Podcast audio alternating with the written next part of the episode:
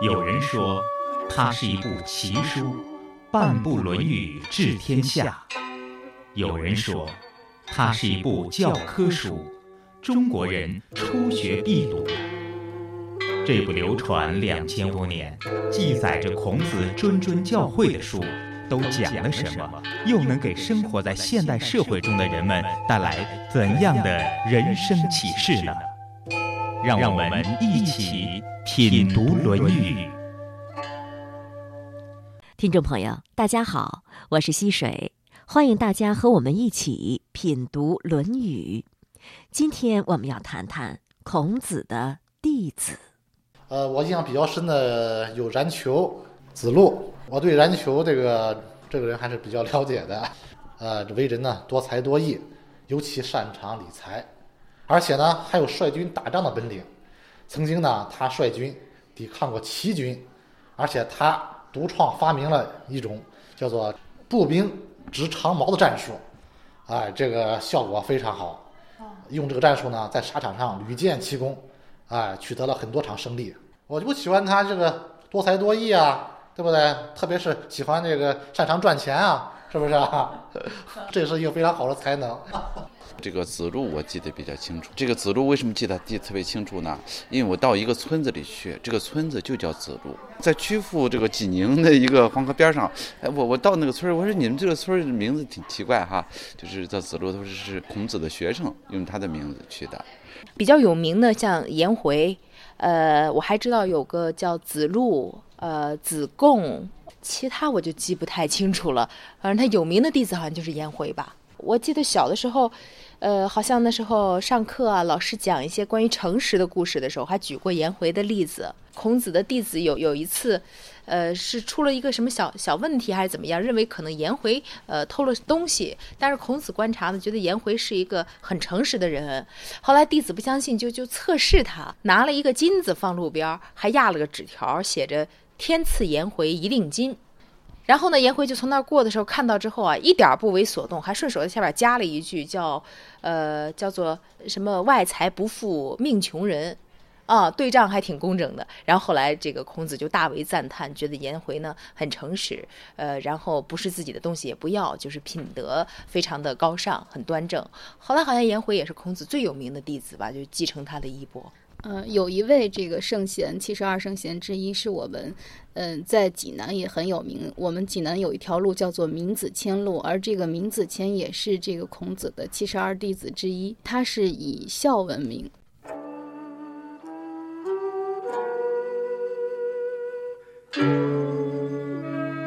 说起孔子的这些弟子，不知道您对哪一位印象最深呢？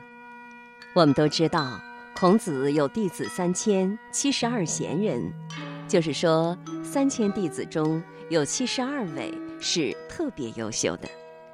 当然，就是这些最优秀的弟子，也没有在《论语》当中全部出现，仅出现了三十五位。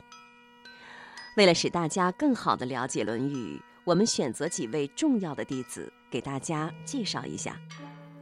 今天，让我们来继续了解子路。在孔子的众多弟子当中，子路的个性最为鲜明。《论语》中有一次这样谈到子路，每次我看到这个句子，都会忍俊不禁地笑出来。这句话是：“子曰，道不行，乘夫浮于海，从国者其有与？”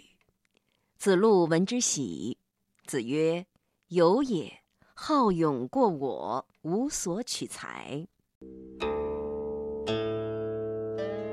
子曰：“道不行，乘夫浮于海，从吾者且与与？”子路闻之喜。子曰：“有也，好勇过我，无所取材。”这句话的大意是这样的：孔子说，如果我的主张得不到推行，我就乘着木筏子到海外去。能跟从我的人，大概只有子路吧。子路听到这话特别高兴。你看，老师这么认可我。这时候，孔子又说了：“仲由啊是比我勇敢，可惜的是他找不到能在海上漂浮的木筏子。这就是子路的性格。今日嘉宾，《论语》研究专家、山东财经大学王卫教授。王卫，山东财经大学教授、硕士研究生导师，多年致力于《论语》的研究和传播工作，著有《身边的论语》《四言论语》《论语人物类编》等书。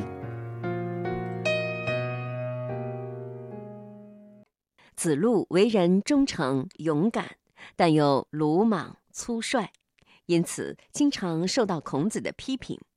当然，偶尔也有受表扬的时候。就是子路经常的冲撞孔子，呃，孔子有批评他的时候，也有表扬他的时候。我印象比较深的一个就是孔子表扬他的时候，就是穿着破旧的四面袍子和这个穿着呃胡落皮袍的这样的人站在一块儿，也不觉得羞愧，对觉得这也是确实是他的一个优点。你说的这一点，这是老夫子啊赞扬子路不多的啊地方哦，不多啊，但是这是这一点的的确确是老夫子是赞扬了子路啊。嗯那么在孔老夫子这个关于富和贵的这个理念当中啊，孔老夫子讲了一段很有名的话，叫“富与贵是人之所欲也，不以其道得之，不处也；贫与贱是人之所恶也，不以其道得之，不去也。”就是孔老夫子这么说啊，对于富和贵呀、大家都喜欢啊，不喜欢富和贵，那就是有毛病。比方说，我孔求吧。孔老夫子说：“如这个富贵可求，虽执鞭之事，无以为之。”就说如果富和贵啊，啊、能够得到的话，就是我拿着鞭子去赶车，或者是做一个市场的管理员的这种低级的工作，我愿意去做。孔老夫子在强调富贵的时候，强调了就是富贵啊，君子爱财，取之有道的这么一个理念。但是孔老夫子呢，在讲啊，就是这个富贵如果可求就可求，不可求，从无所好。嗯所以他对这个富和贵啊，没有特别强烈的追求。嗯当这个子路表现出穿那个破袍子啊，和那些穿的这个胡啊、革啊那些裘皮大衣的人在一起的时候，哎，子路完全没有羞愧的概念，嗯他不认为穷这是一件很丢人的事情，嗯他认为这很正常啊。嗯我们这个君子，把国家的大事放在放在心上，把这个老百姓的大事放在心上，至于个人的穿的好歹脑袋无所谓啊。嗯所以孔老夫子是赞扬他这个地方啊啊，说这点我觉得还是呃值得佩服的。与子路这一点相同的，孔老夫子还赞扬了颜回，说贤哉回也！一旦似，一瓢饮，在陋巷，人也不堪其忧，回也不堪其乐，贤哉回也！哎，赞扬安贫乐道，除了赞扬颜回，就赞扬了这个子路这一段。啊，我觉得在孔子那个时候，按说那个孔子那个时代是两千五百多年之前，生活是很简陋的，应当在我们现在看来是很简陋的。但是他之所以对颜回啊、对子路有这方面的赞赏，是不是说明当时的人实际上在物质上也是好进行攀比的，也很容易不知足啊，因此而产生烦忧呢？是不是哎？这个孔老夫子刚才就说过这个特点，啊，富与贵是人之所欲也，富和贵是所有人都愿意得到的。那不管任何时代，看来看样子这是呃，孔老夫子讲，这是这是一个普遍的东西嗯。孔老夫子说，我也是这样啊啊，不光嗯是你呀、孔老夫子并不是呃完全没有条件的赞平安贫乐道，但是孔老夫子有个重要的特点，富和贵必须是一意取之，哦取之有道。哦啊，你摆脱贫困的方法、贫贱的方法，你正当，你来了富贵，这个好。嗯孔子反对的是来路不正的富和贵，而不是反对来路正的富和贵。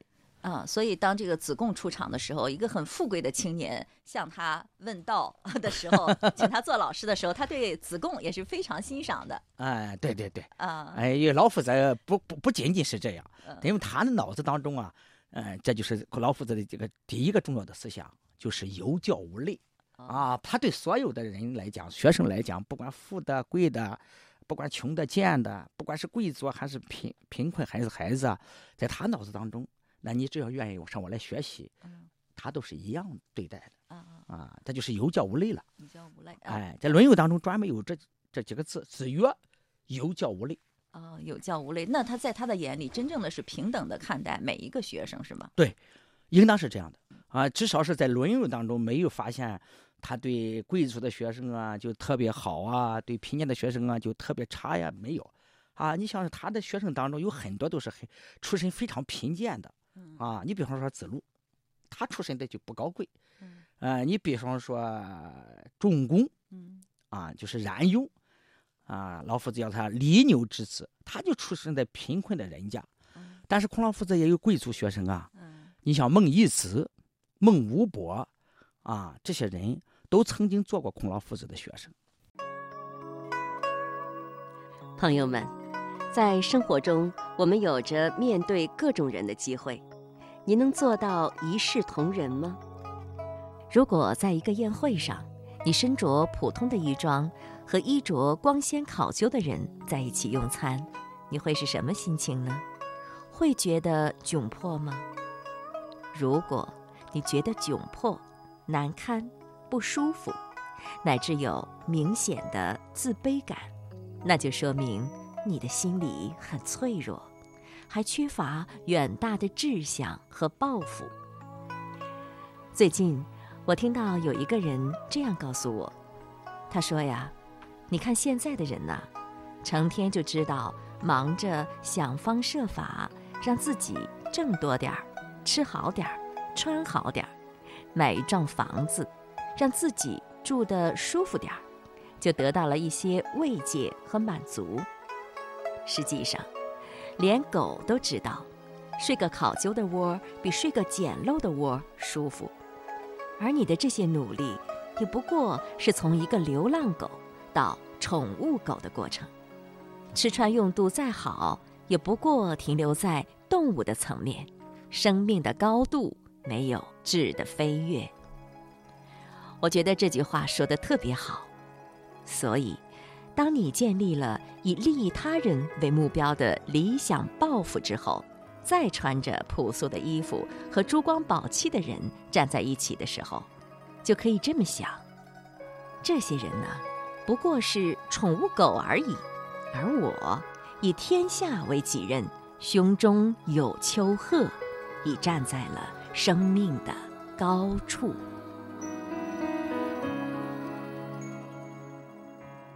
在孔子的众多弟子中，子路的年龄与孔子是最接近的，相差仅九岁。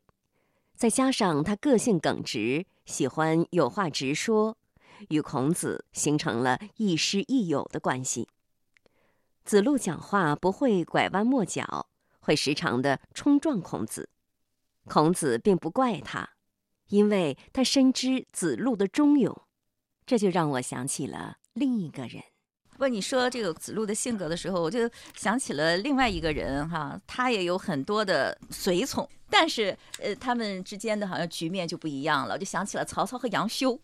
杨修好像也很聪明，他对曹操也是很忠诚的。嗯，但他说话呢，他经常的就是显示出自己的一些聪明才智来。但是曹操的感觉就是非常的不悦，怎么我的心事一次一次被你猜中呢？然后后来就找了个借口把他杀了。对，得罪君子不得罪小人是吧？我觉得子路之所以能够这么冲撞这个孔子，啊，是不是也是因为就是觉得他是个君子？我们说得罪君子不得罪小人呢，是个君子，觉得不能把我怎么样，所以。表现的比较直率，但是换了一个人的话，我觉得这样的话就不太容易有好下场了啊。但是我我觉得还得做一点区别。首先，这个子路和孔子的关系啊，就是他们是这种师生关系。嗯。而这个曹操和杨修之间呢，他是个君臣关系啊。从关系上来讲，他们俩有点不同啊。师生关系和上下级关系必定是不一样的啊。那么另外一点呢？就是这个杨修啊，他是恃才自傲，他这一点呢，大概是被曹操所不容啊，就是恃才还自傲。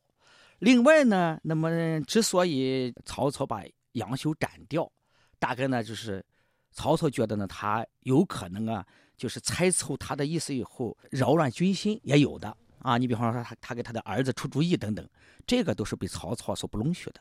但是子路这个人没这个特点。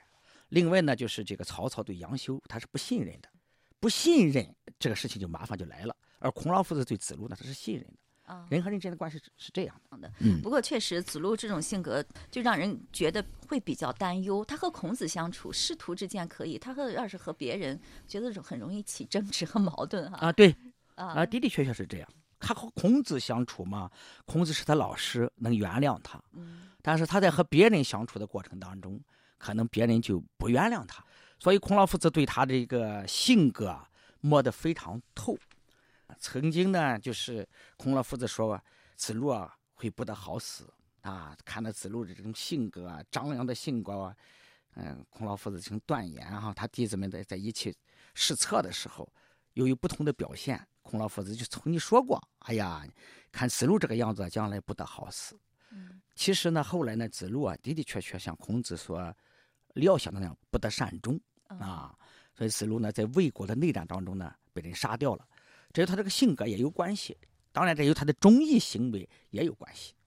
那我不知道，就是王教授，您怎么评价子路这个人呢？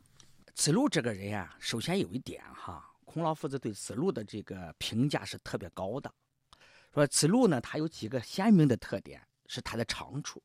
第一个是忠字，啊，他的直率的性格的表现也是忠的表现。啊，第二一个呢，就是子路呢。他的这个见义勇为，啊，这一点呢，大概是非常突出的。所谓见义勇为呢，就是见到该当做的事情去不退避啊，就是勇往直前。该当职责承担的责任就去承担责任，哪怕就是当人啊不让于师，哪怕就是舍身取义，他都能做得到。那么第三个呢，在这个《论语》当中记载了子路的特点，叫子路无虚诺啊。这个人的特点就是执行力特别强。如果说有什么事情交给子路了，或者子路呢答应了，好，那么他会马上去办，他不会拖拖拉拉，呃，今天拖到明天，明天拖到后天，他绝对不是这种的这种性格。所以我觉得呢，子路啊，在身上这些东西呢，都是值得我们学习的。记得《论语》当中有这样一句话，描述了孔子的几位大弟子的不同气质。民子是策，隐隐如也；子路沆沆如也；冉有、子贡侃侃如也；子乐若有也，不得其死然。这句话的意思是，闵子骞侍立在孔子身旁，和悦而诚恳；子路则刚强而气壮；冉有、子贡。则侃侃而谈。当时孔子很高兴，但他又话锋一转，说：“像仲由这样，总是雄赳赳、气昂昂的，怕不得好死。”正如孔子所预言，子路在魏国宫廷的兵乱中战死，死得特别壮烈。在生命的最后一刻，子路说。我要死了，也要把头巾整理好。他毅然系好帽缨，从容就义。子路死后受海刑，被剁成肉酱。孔子得知后，从此不再食肉糜。子路生长在非常贫穷的家庭里，他吃的不好，穿的也不好。他怕父母营养不够，为了让父母能吃到米饭，他到百里之外去买米，背回家奉养父母。虽然这样辛苦，但子路甘之如饴，孝敬之心始终没有间断和停止过。后来子路发达了，环境和物质条件好了，可是他的父母已经先后过世了，他很想报答父母之恩。可父母已经不在身边了，他非常痛心。所以，孔老夫子赞叹子路是一位非常尽孝的人。尽孝并不是用物质来衡量的，而是要看你对父母是不是发自内心的诚敬。子路开始步入仕途，是孔子在鲁国做中都宰、大司寇的时候。最初他在季孙氏那里干点小事儿，后来得到信任，升为季氏宰，就是季氏家族的总管。后来还做过费宰，就是费这个地方的最高长官。在孔子周游列国、客居魏国的时候，他做了魏国实际掌权者孔鲤所管辖的仆役的仆大夫，前后三年取得不少政绩，深得孔子称赞。在他当仆大夫的时候，组织兴修水利，体恤民工劳动艰苦，下令。给人一筐饭，一壶水。他之所以这样做，就是因为他主张仁义的人要与天下之人共同拥有、同享利益。孔子认为，正是因为仲由做到了这些，才使得民尽力、民不偷、民不乱，而国家富强。这显然是对子路政绩的极高评价。今天的节目就是这样了。今日嘉宾王卫教授，主持人溪水。品读《论语》已经上载山东经济广播手机客户端，欢迎下载点击收听。下期节目再会。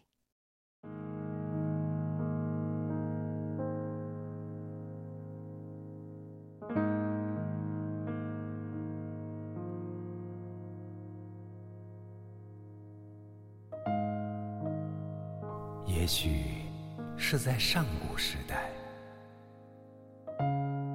或者是很久很久的未来，也可能就是现在，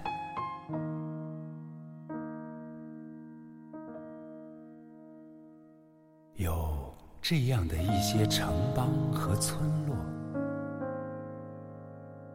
那里的人们奉行大道，和睦相处。老人们可以安享天年，孩子们都会得到良好的教育。就算是身有疾病的人、残障的人、孤独的人。也都能够得到很好的照顾，而不会被遗忘和抛弃。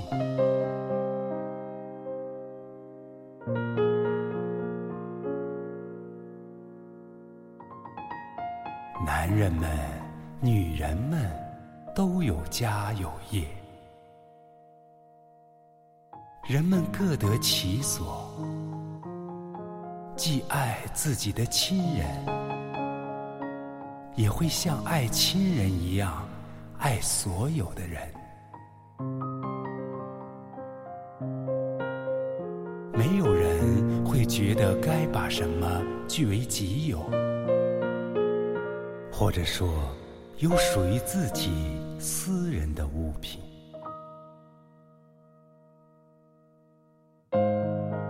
只要有需要做的事情，就一定去做。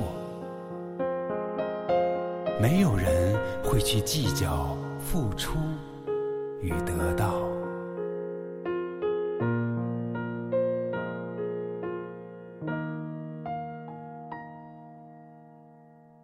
那是一个怎样的世界？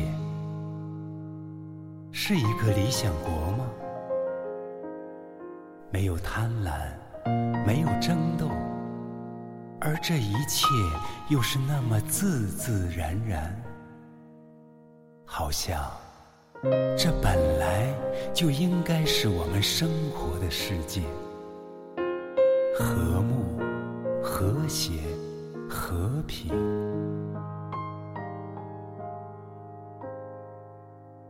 这也许是在上古时代。亦或者是很久很久的未来，当然，也可能就是现在。